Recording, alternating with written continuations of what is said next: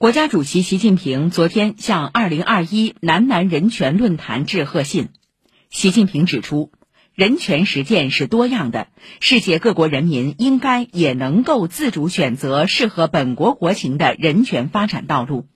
中国愿同广大发展中国家一道弘扬全人类共同价值践行真正的多边主义。